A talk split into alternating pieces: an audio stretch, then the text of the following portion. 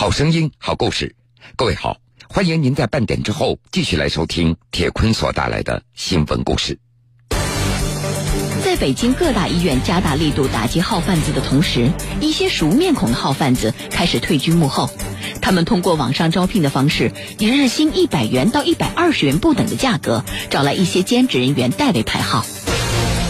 在号贩子的操控下，兼职人员犹如牵线的木偶，一步一步按要求去完成任务，抢专家号。号贩子则躲在暗处，在每一个早晨静静等待兼职人员将一个个专家号交到他们手上。江苏新闻广播南京地区 FM 九三七，苏南地区 FM 九五三，铁坤马上讲述。在北京大学口腔医院，有号贩子团伙经常盘踞于此，号头专门招聘新面孔来排队挂号。工资那是日结，通宵排队。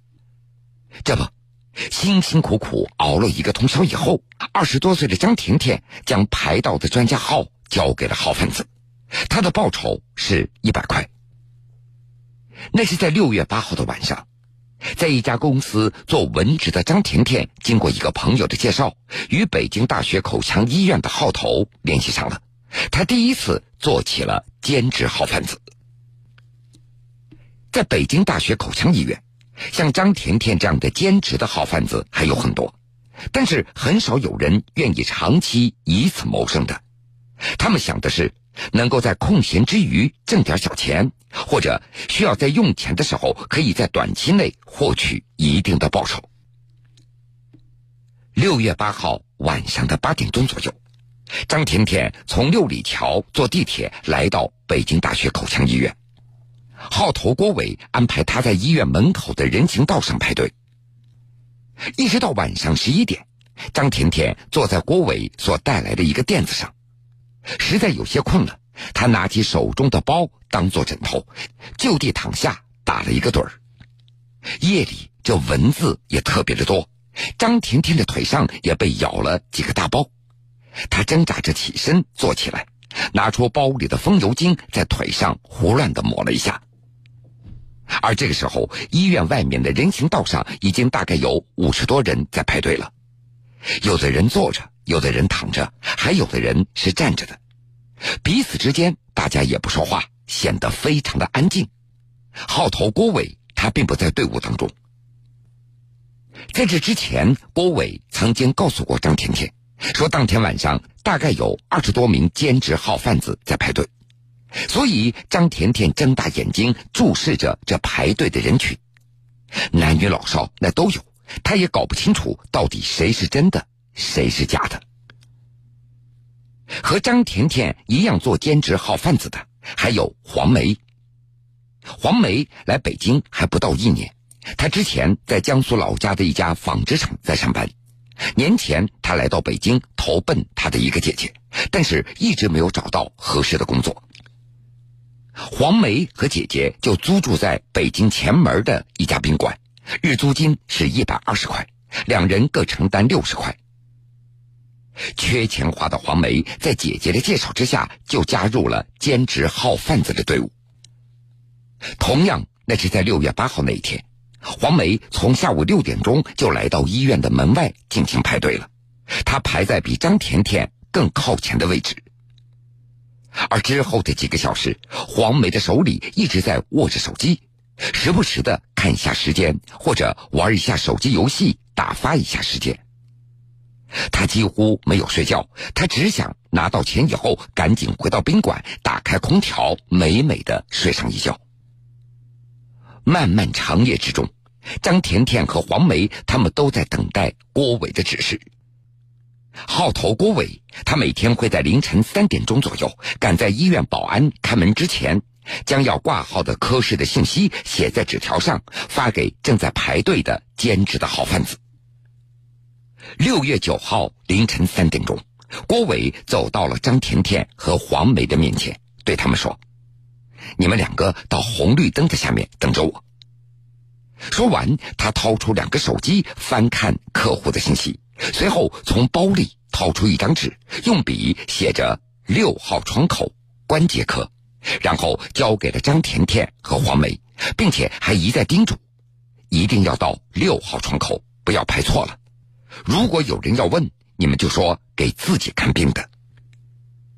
除了张甜甜和黄梅，郭伟还从排队的人群当中叫出大约有二十个人，并且将一张张的纸条逐一的交给了他们。六月九号凌晨三点四十五分，北京大学口腔医院的保安打开了伸缩门，不过这个门只打开了一米左右的口子。在保安的引导下，排队的人群陆陆续续进入挂号大厅，继续排队。不过一次只能够进去十多人。而郭伟在医院的外面给兼职的号贩子再三叮嘱：进到挂号大厅以后，不要乱说话；遇到检查的，一定要淡定，不要心虚，不要紧张，就说给自己挂号的。张甜甜、黄梅等这些兼职号贩子按照顺序进入了医院大厅。对于这些陌生的面孔，保安也无法识别到底谁是号贩子。虽然只是凌晨三点多，但是医院挂号大厅内一到八号的窗口都已经站满了人。张甜甜、黄梅按照纸条上的信息，他们在六号窗口排着队。他们的目标非常的简单。那就是最抢手的专家号。由于专家号一开就是那么几个，所以其他患者也只能够挂普通号了。六号窗口前大概有十个人在排队，这些人当中至少有一半那都是号贩子，并且还都位于靠前的位置。他们需要在大厅继续排队三个多小时，直到郭伟再次联系到他们。早上六点二十分，天都已经亮了。郭伟打来了一个电话，让张甜甜走到医院的大门口，同时找人要帮着他站着他排队的那个位置。到了医院门口，郭伟拿出一位客户的身份证和一百元的挂号费，递给了张甜甜。接下来就等医院放号了。郭伟他并不进入大厅，他只是在医院的门口等候着。早上七点十分，张甜甜成功挂到了专家号。出来之后，把号就交给了郭伟。郭伟告诉他，立即到医院附近的一家银行门口找大哥去拿钱。张甜甜就按照郭伟的指示来到了这家银行。他发现，在银行附近停着一辆苏 B 牌号的长杆银色轿车，车内有两个人。一名戴眼镜、穿白色衣服的男子坐在主驾驶的位置上，而坐在副驾驶的男子拿出一百元钱递给了张甜甜。拿到钱以后的张甜甜赶紧就赶往了地铁，她准备再回出租屋睡一会儿，吃完午饭再去上班。张甜甜、黄梅他们都是有人介绍过来做兼职好贩子的。而更多的兼职人员呢，那都是在网上经过招聘而过来的。六月七号，号头郭伟在一个名为“北京最大冲场专业团队”的 QQ 群当中发送了一则招聘信息。信息是这么写的：招聘排队人员，不需要干活，就是坐着玩、睡觉都可以，特别的轻松，男女不限，有身份证就行。下午四点之前给一百二十元。四点之后给一百元，早上七点结束，钱肯定拿到手。这样的招聘信息，郭伟每天都会利用群发软件，每间隔几分钟，他就会发一次。等人组成的号贩子团伙多达数十人，长期盘踞北京大学口腔医院附近，招揽生意，倒卖专家号。为躲避检查，他们需要招聘新面孔，并操控他们排队挂号。招聘渠道并不单一，有线下寻找，有线上发布兼职信息，工资日结，通宵排队，排队挂号的全过程又是如何？铁坤继续讲述。六月八号，记者联系上了郭伟，体验了一把排队挂号的全过程。按照郭伟的说法，他们在召集到兼职人员以后。再根据手中现有的客户资源安排各个兼职工进行排队，排在前面的一般那都是专家号，来的越早，所付的工资那就越高。以每天下午四点钟为一个时间的节点，四点钟之前到医院的那些兼职人员工资是一百二十块，而四点钟之后来的工资就变成了一百元。众所周知，这专家号是非常难排到的，所以郭伟需要那些兼职的号贩子通宵排队，晚上九点或者十点才开始真正的排队，在这期间还不能够离开现场。由于郭伟他白天要招揽生意，晚上还得监督那些兼职号贩子排队挂号，所以他一般呢不进入医院的挂号大厅。在安排好兼职工怎么挂号以后，他只在医院的外面等候着，因为医院的保安那都认识他了，他不能够被民警或者是保安所发现，否则他就会被盯上了。郭伟虽然是个号头，可是他的上面还有人，称为大哥。大哥下面有郭伟等这七个号头，专门负责招聘兼职工。并且将大哥分配的客户信息交给每个兼职工的手上，兼职工再到医院的大厅进行排号，每排一个号，郭伟等这些号头就可以拿到一百元。比如六月八号那个晚上，郭伟他招来了二十多个兼职工，当天晚上他可以收到大哥给他的两千多元的提成。在兼职号贩子排到专家号以后。郭伟等这些号头转手把专家号就卖出去了，价格那是一千五到两千元不等。此外，普通门诊号也可以卖到四百元，副主任医师号也可以卖到六百元，主任医师号卖到一千元。而根据北京市三级医院服务标准，挂普通门诊、副主任医师、主任医师、知名专家号费用分别为五十元、六十元。八十元和一百元，减去医保报销的金额，实际自付的金额分别为十元、二十元、四十元和六十元。因此，郭伟等这些号贩子每卖出去一个号，利润达到几百元，甚至是上千元。大多数的利润被号贩子团伙的骨干给分掉了。北京大学口腔医院被郭伟等人所组成的号贩子团伙视为自己的地盘。为了寻找兼职工为团伙排队取号，郭伟也会找一些急需用钱的人作为自己长期的合作伙伴。两年前，老白经人介绍，他认识了郭伟。他从兼职开始，到现在和郭伟成为了长期的合作伙伴。在老白看来，家里人因为患病需要每个月花钱买药，他觉得干排号这个活来钱是非常快的。六月八号晚上，从七点开始，老白就开始排队了。晚上十点钟，记者见到老白的时候，他已经排在队伍的前面了，一盒烟也只剩下最后一根了。在点燃这根烟以后，先前蹲着的老白慢吞吞的站起身来，伸了一个懒腰。看到记者有点面生，老白说：“你是今天刚来的吧？现在时间还早，医院三点半才开门，进去还要排队到七点。现在你可以先在地上躺一会儿。”两分钟的功夫，老白就把他手中的最后一根烟给吸完了，然后他继续的蹲在地上。他还自带了一个垫子，累了就把这个垫子当成了床。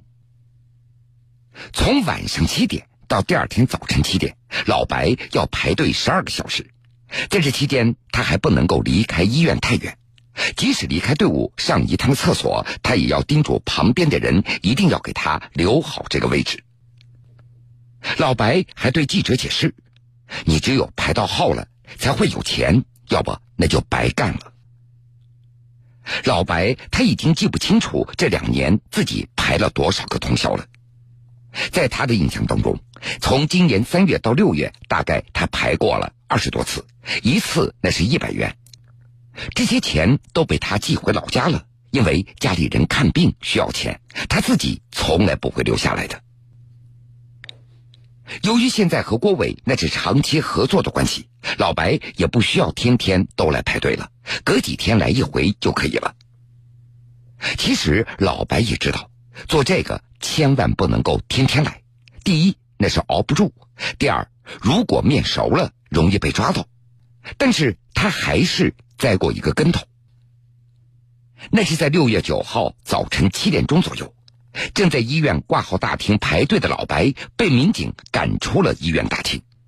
事后，老白他认为自己来的次数多了，可能被发现了。民警在大厅带走老白的时候，几乎所有人的目光都聚集在老白和民警的身上了，还有很多市民相互讨论着：“看看，查到了，那个人就是号贩子。”之后，老白三次想趁民警不注意再溜回排号的队伍当中，但是都被民警发现给带走了。没有排上号的老白，最终还是从大哥的手中拿到了钱。这也基于他们之间的长期合作的关系，而对于这次被查，老白他也不在乎。用他的话说：“大不了我再换一家医院继续的做。”不仅是北大口腔医院，近年来北京卫生部门联合多部门多次打击各家医院号贩子，虽有成效，但号贩子仍屡禁不绝。究其原因，各有不同。铁坤继续讲述。其实，老白那次被查也并不是偶然的。记者在北京大学口腔医院连日采访，也发现，每隔一段时间，住院的民警就会在挂号大厅内对排队的人群进行巡查。号贩子一旦被查出来了，身份信息就会被民警记录在档案之中。下一次如果再来挂号，民警会通过身份检查，可以锁定他们号贩子的身份。而近年来，北京大学口腔医院也不断增强安保力量，持续开展治安巡查，严厉打击号贩子。比如，夜间登记排队人员的资料，早晨在挂号窗口核实登记的信息，在挂号高峰时段对楼内进行巡查等等，并且多次配合派出所对号贩子进行抓捕行动。同时，医院还提请公安部门支持开展患者身份证的识别，进一步确保实名制就诊的执行落实。所以，这一系列措施的出台，再加上民警检查整顿，郭伟这样的号头也只能够退居幕后了，操纵新的面孔为他们挂号，这也为民警的查处工作带来了难度。对于那些兼职人员，郭伟不断的强调。遇到检查，一定要说自己来看病的。不仅如此，还要带着自己的身份证件。遇到民警检查的时候，要拿出自己的身份证。等到挂号的时候，才用客户的身份证。郭伟等这些号头躲在暗处，他们等着一个个兼职人员将专家号交给他们，继而卖出牟利。不仅仅是北京大学口腔医院了。近年来，北京卫生部门联合多部门多次打击医院的号贩子，虽然有成效，但是号贩子仍然是屡禁不绝。有律师就表示了，号贩子通过不正当的行为倒卖医疗凭证，这实质上是一种非法的经营活动，严重扰乱了医疗秩序。这种非法的经营活动，如今仍然在各大医院上演着，只是行为更加隐蔽了。尽管每天都在打击，仍然有一些号贩子在活动。究其原因，这除了有市场需求、专家号利润太大的这利益的驱动之外，再就是号贩子的违法成本太低了。比如，有时一抓那就是十几名号贩子，抓到他们之后拘留七天之后又被放了出来，他们依旧继续从事着贩号的生意。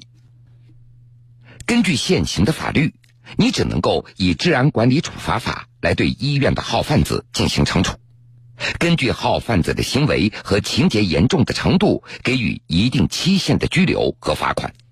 所以，号贩子老白就说了，他此前也曾经被民警查过，要么就被教育训话，要么就直接被驱离出去。但是等民警走了之后，他又会偷偷摸摸的回到排队的人群当中继续排号。六月二十四号下午的三点，记者再次来到北京大学口腔医院，又看到郭伟在医院附近徘徊着。他不断的询问路人：“你要号吗？”他所发布的招聘兼职排队人员的信息，也依然每天出现在那些 QQ 群当中。